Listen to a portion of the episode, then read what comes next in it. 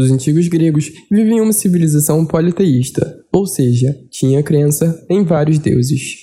Na Grécia Antiga, o deus que mais se destacava era Zeus, considerado o mais importante dentre os deuses. Ele representava a justiça, a razão e a autoridade.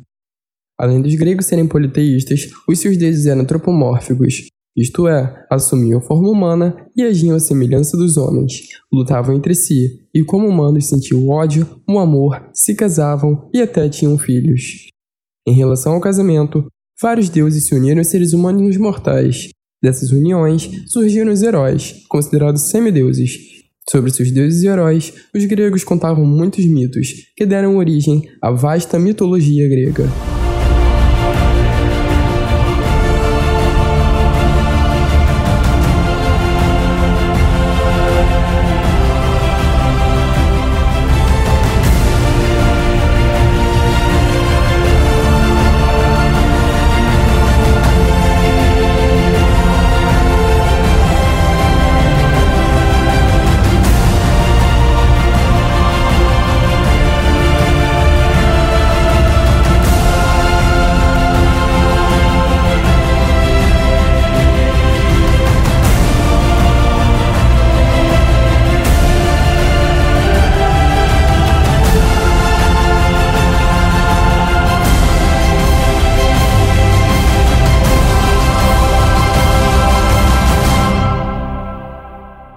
Mitologia grega se originou de um conjunto de relatos fantasiosos e imaginativos, em que os gregos procuravam explicar, por exemplo, a origem da vida e a vida após a morte, dentre outros assuntos.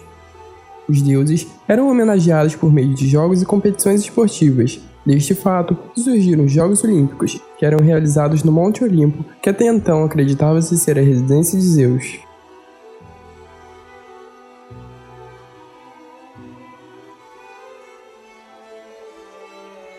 No universo simbólico da mitologia grega, existiam diversos mitos. Logo a seguir, veremos o mito originário da ilha de Creta, que foi a maior e mais populosa ilha da Grécia.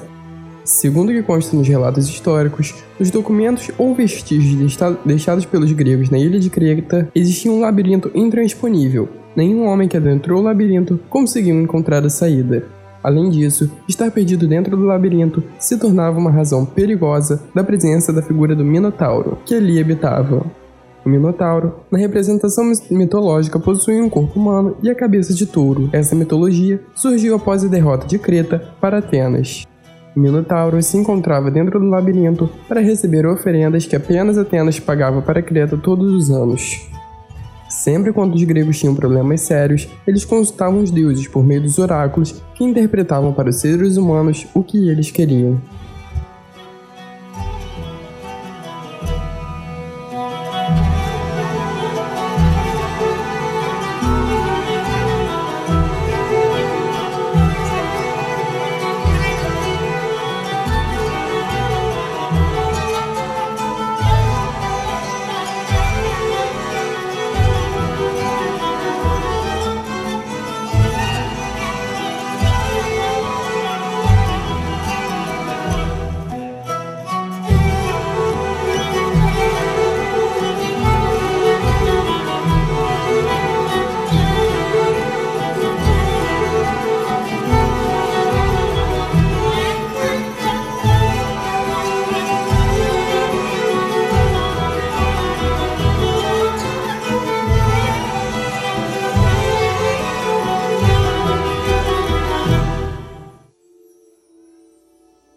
Conheça agora os principais deuses cultuados pelos gregos. Poseidon, o irmão mais velho de Zeus e Hades. É o deus do mar, com o movimento de sua trindade causa tempestades e maremotos, e sua fúria é famosa dentre os deuses. Hades, mesmo sendo irmão de Zeus e Poseidon, não vive no Monte Olimpo, Hades, como deus dos mortos, domina seu próprio território. Apesar de passar a imagem ruim por sua função, não é um deus associado ao mal. Hera, a terceira mulher de Zeus, a rainha do Olimpo. Hera é deusa do matrimônio e do parto. Ela é, ela é vingativa com as amantes do marido e com os filhos de Zeus que ela geram. Para os gregos, Hera e Zeus simbolizavam a união homem e mulher. Zeus o filho mais novo de Cronos e Rhea, É o líder dos deuses que vivem no Monte Olimpo. Ele impõe a justiça e a ordem, função e relâmpagos construídos pelos ciclopes. Zeus teve diversas esposas e casos com deuses, ninfas e humanas. Afrodite, nome da deusa, significa nascida da espuma, porque diziam que ela havia surgido do mar. Afrodite é a mais bela das deuses, apesar de ser esposa de Hefesto, teve vários causos, com deuses como Ares e Hermes, também com mortais. Hefesto, filho de Zeus e Hera. Hefesto nasceu tão feio que foi jogado pela mãe no oceano, resgatado por ninfas e virou um famoso artesão. Impressionados com o talento dele, os deuses levaram a festa ao Olimpo e o nomearam Deus do Fogo e da Forja. Apolo, deus da luz, representada pelo Sol, das artes, da medicina e da música. É o filho de Zeus com uma titã, Leto. Na juventude, ele era vingativo, mas depois se tornou um deus mais calmo, usando seus poderes para cura, música e previsões do futuro. Ares, o terrível deus da guerra, é filho de Zeus e Hera. No campo de batalha, pode matar um mortal apenas com seu grito de guerra. Pai de vários heróis que são humanos protegidos ou filhos de deuses, Ares ainda se tornou um dos amantes de Afrodite. Artemis, irmã gêmea de Apolo, é deusa da caça, representada por uma mulher com um arco, contraditoriamente, também é protetora dos animais. Artemis é uma deusa da casta, virgem, que fica furiosa quando se sente ameaçada. Hermes, filho de Zeus, com a deusa Maia. O mensageiro dos deuses é o protetor dos viajantes e mercadores, representado com o homem de sandálias com asas. Hermes tinha um lado obscuro, às vezes trazia mentiras e falsas histórias. Atena é deusa da sabedoria e filha de Zeus, com a primeira mulher dele, Metis, seu símbolo é a mais sábia das aves, a coruja, habilidosa e especialista nas artes da guerra. Atena carrega uma lança e um escudo chamado Égide,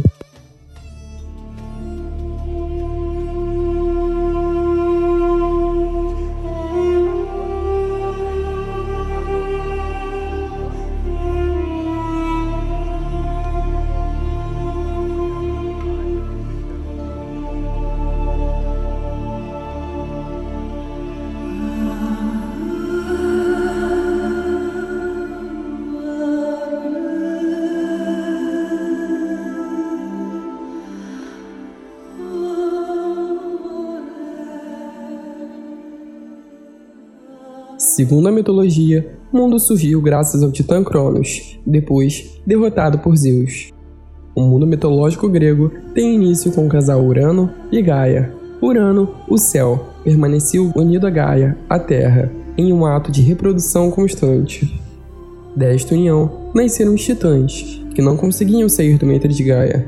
Infeliz com os filhos aprisionados, Gaia ajudou um deles, Cronos, a castrar o pai. Com isto, Urano se separou de Gaia, uma metáfora que simboliza o surgimento do mundo após a separação entre o céu e a terra.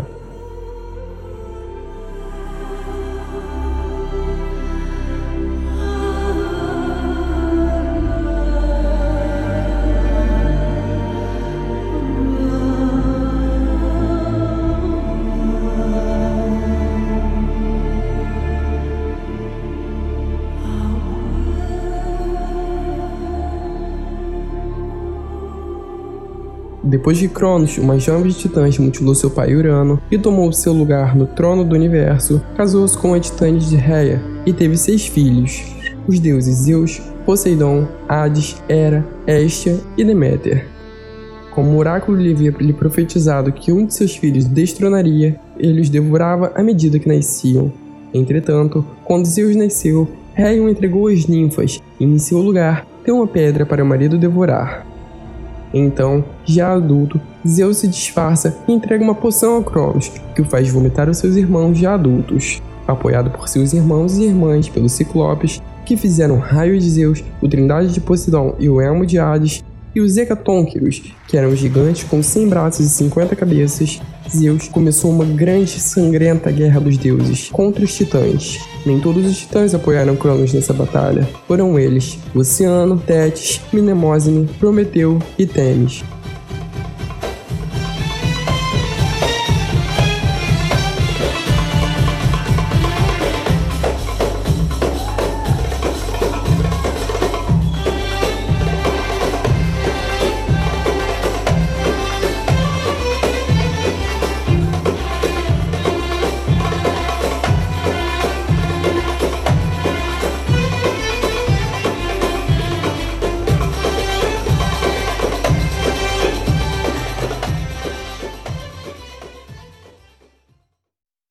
No primeiro ataque, Zeus, no topo do Monte Olimpo, joga um raio mortal nos titãs, e nesse momento, todo o planeta treme.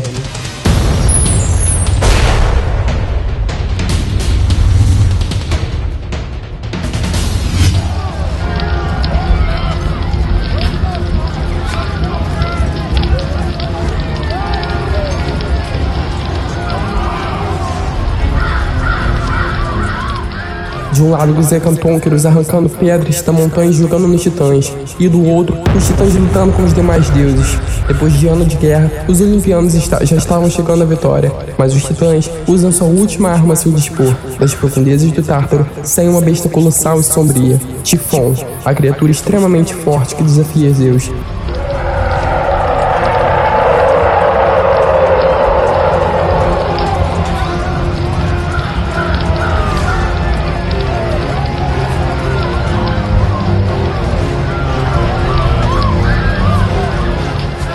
Último desafio para os deuses de reinar no universo. Horas se passaram entre a luta Tifon e Zeus. Zeus domina a luta com um raio muito forte e acerta Tifon, que cai de novo na profundeza do Tártaro.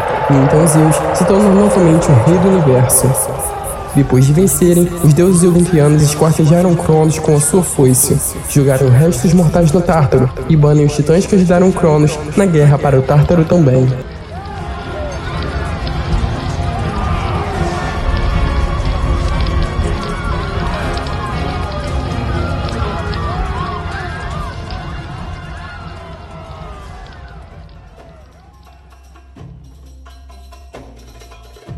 A guerra entre os deuses e titãs durou aproximadamente 10 anos. Depois disso, a Terra foi dividida entre os três grandes deuses: Zeus, Poseidon e Hades. Zeus ficou com o céu e a terra, Poseidon com os mares e Hades com o submundo e tudo que fica debaixo da terra.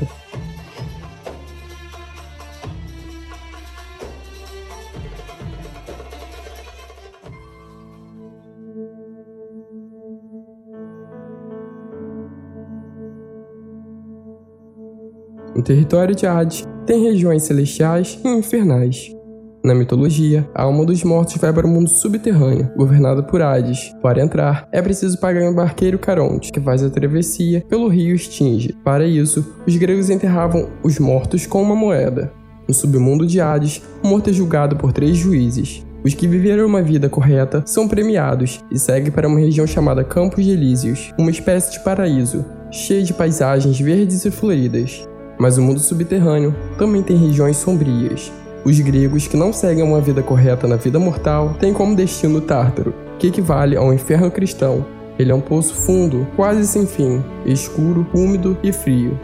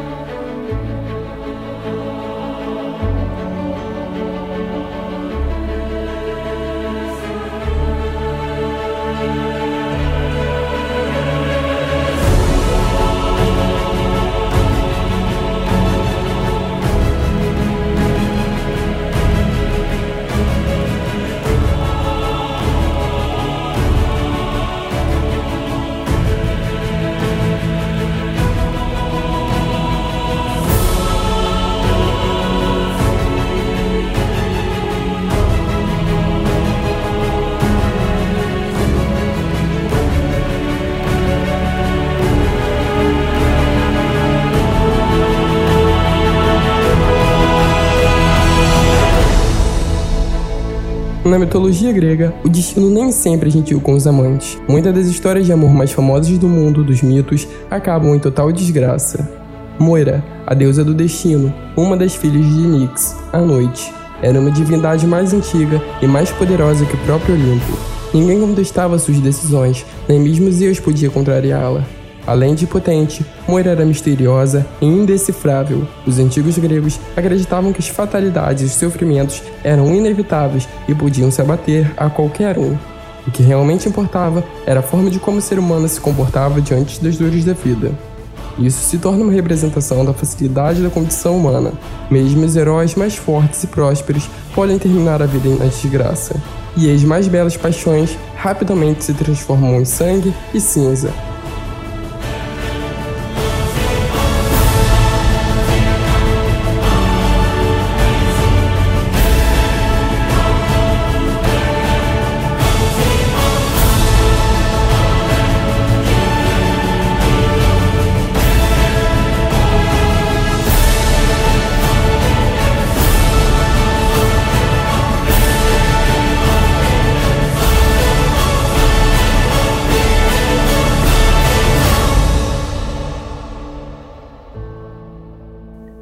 Ela era a neta do Sol e a favorita das trevas. Ele era um príncipe sem trono, em busca de glória nos confins do mundo. O amor entre ambos foi um dos mais intensos em toda a mitologia grega e também um dos mais sangrentos. O encontro aconteceu nas profundezas do Bosque Escuro, junto ao altar de Hecate, a temível deusa das bruxas. Achando estar sozinha, a princesa Medeia acabava de fazer uma oferenda sombria à divindade, filha de Aetes, rei da Cóquida, e neta de Hélios, deus do sol. Medeia era uma das feiticeiras mais poderosas do mundo antigo. Entre seus poderes estavam o dom de falar com os animais, acalmar e invocar tempestades e erguer ondas gigantes no mar.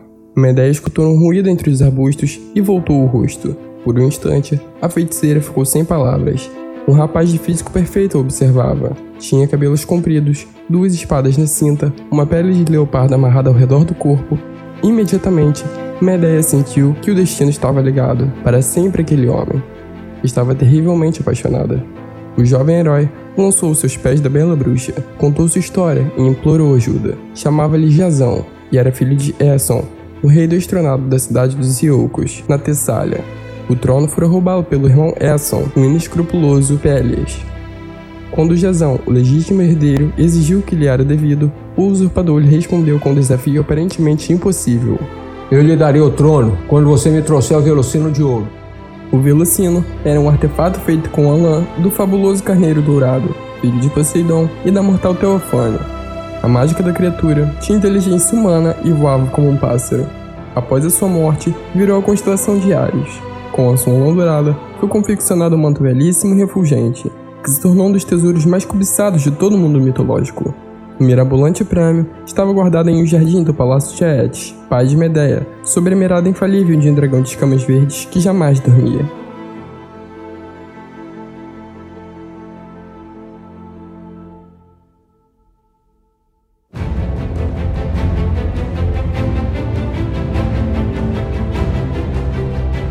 Para cumprir o desafio, Jazão reuniu uma tropa com 50 dos maiores heróis gregos da época e embarcou no Argos, o maior e mais famoso navio de todos os tempos místicos. Entre os tripulantes do Argos, chamados de Argonautas, estavam o músico e o poeta Orfeu, Heracles, o maior dos mortais, o príncipe da Calidônia, e a princesa guerreira Atlanta, da Arcádia. E lá se foram os argonautas em direção distante de Cólquida, onde fica hoje a região do Cáucaso.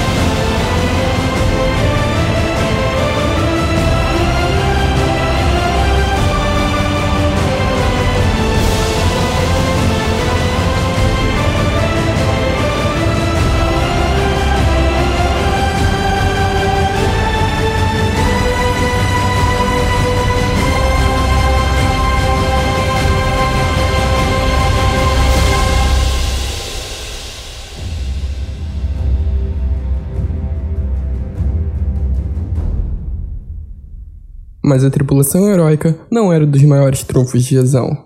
Antes de começar a jornada, ele havia feito um sacrifício no templo de Afrodite, suplicando por ajuda. A deusa do amor decidiu proteger e auxiliar o herói em busca do Velocino. Por isso, Medeia se apaixonou à primeira vista. Era o poder de Afrodite agindo sobre ela. Em frente ao altar de Hecate, os dois jovens se beijaram e fizeram amor.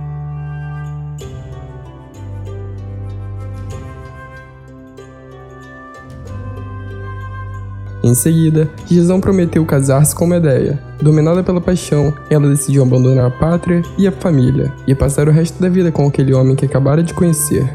A princesa entregou ao amante um frasco negro, contendo uma poção que faria com que as águas lestes, um dos rios, corriam no inferno. Algumas poucas gotas foram suficientes para fazer o terrível dragão Insone adormecer.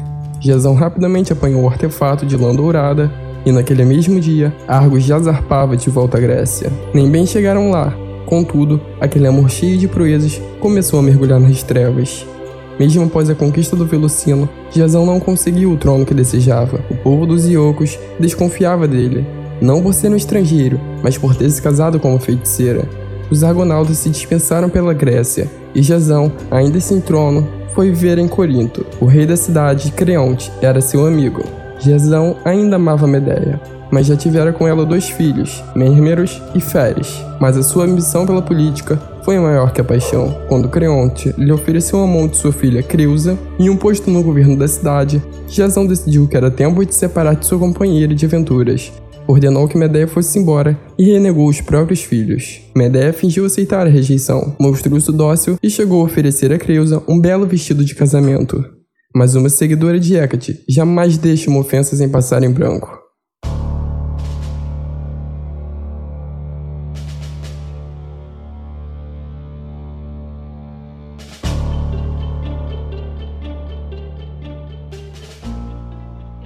No dia do casamento, ao colocar o vestido sobre o corpo, Creusa soltou um grito de horror. O tecido grudou-se em sua pele e se transformou em fogo.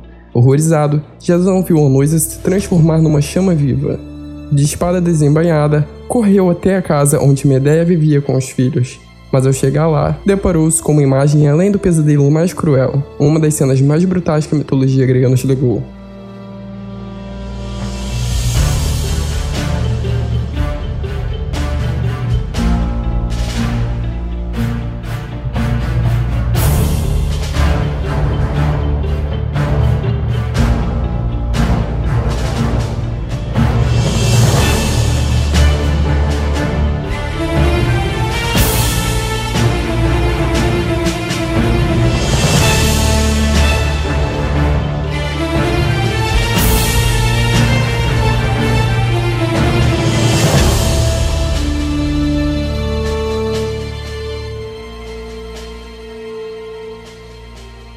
Coberta de sangue, Medeia segurava os braços e o corpo degolado de Mérmero e Feres, que ela mesma havia matado.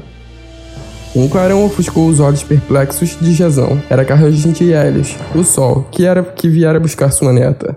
Com os corpos do filho, a feiticeira subiu aos céus. Contempla os filhos que eu mesma apunhalei para destroçar teu coração. E tuas desgraças não estão completas, Jazão. Espero até chegar tua velhice.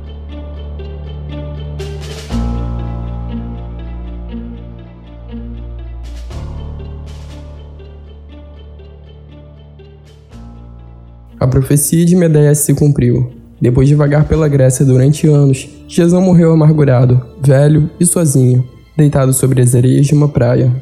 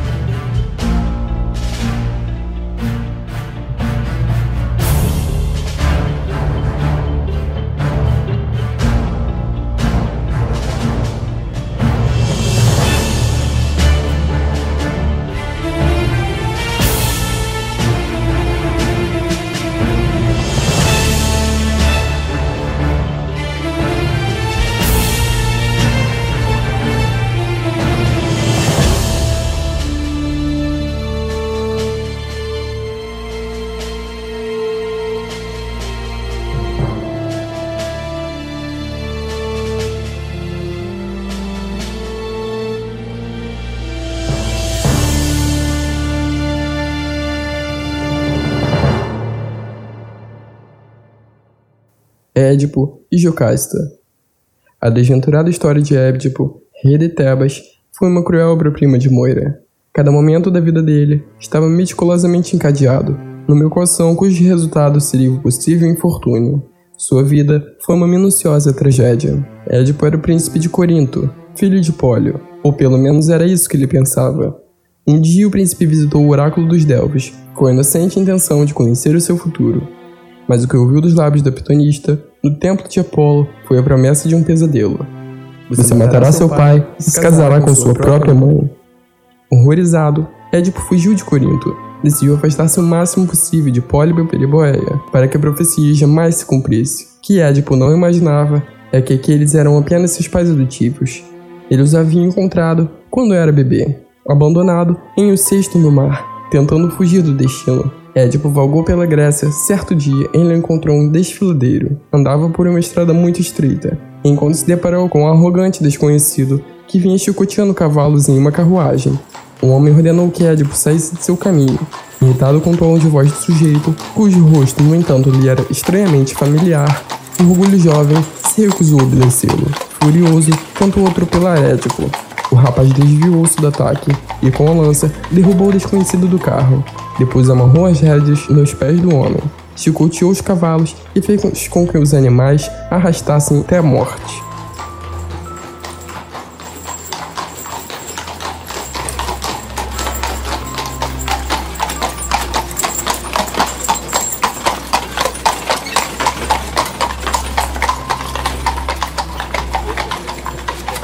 Édipo continuou viajando por algum tempo. Finalmente chegou à cidade de Tebas, que estava sendo assolada pela Esfinge, filha de Tifão e Edkina, um monstro que tinha cabeça de mulher, corpo de leão e asas de águia. Havia pousado nas vizinhanças da cidade, junto a um despinhadeiro. Ali lançava todos os viajantes um enigma. Qual era o principal animal que anda com quatro patas pela manhã, com duas à tarde e com três à noite? E quem não soubesse responder era destroçado e devorado na hora. Muitos viajantes já haviam morrido nas garras de Esfinge, mas o recém-chegado Édipo matou a charada sem pestanejar. É um homem, engatia quando criança, anda com firmeza quando adulto e precisa de um bengala quando velho.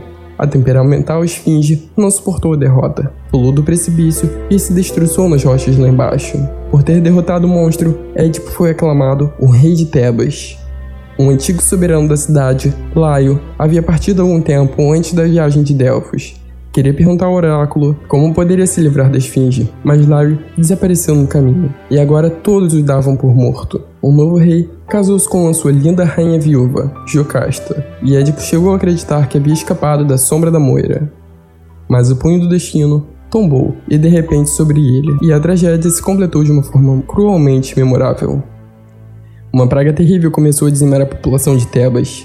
Na Grécia, as pestilências súbitas eram sempre vistas como um castigo divino. Um dia, em meio às ruas cheias de gemidos, surgiu um viajante cego, apoiado em um cajado. Era Tiresias, o maior vidente da Grécia. Por ordem dos deuses, ele vinha revelar a Édipo a terrível verdade. O homem que o jovem havia matado no desfiladeiro era Laio, que além de ser o legítimo rei de Tebas, era o verdadeiro pai de Édipo. Anos antes, uma profecia garantia que Laio seria morto por seu próprio filho. Por isso, o soberano ordenara que o menino fosse abandonado em um local selvagem.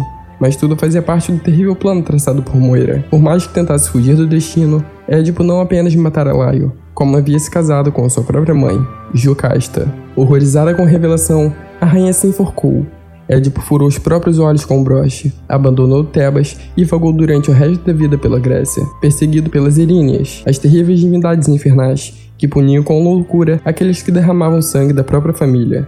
Na Grécia mitológica, não havia distinção entre os crimes propositais e os crimes involuntários, e era preciso pagar todas as faltas, mesmo as cometidas sem querer. Contemplem agora Édipo, o herói que derrotou a Esfinge, que foi tão poderoso e ativo, Veja a tempestade de terror que o engoliu. Escreveu Sofocles, ao final de sua peça, e que nenhum ser humano se considere totalmente feliz até haver chegado, sem os dolorosos golpes do destino, ao último dia de sua vida.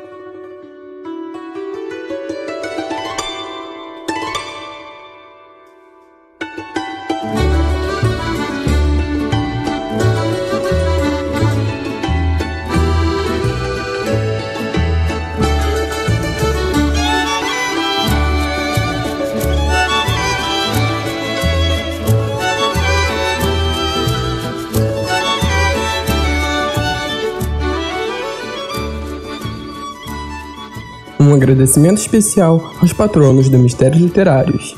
Você também pode se tornar um patrono em padrim.com.br barra Mistérios Literários e obter vantagens exclusivas como receber link dos episódios antes do lançamento, ter toda a ficha técnica durante a produção dos episódios, dentre muitas outras vantagens. Comece agora e faça parte desta história.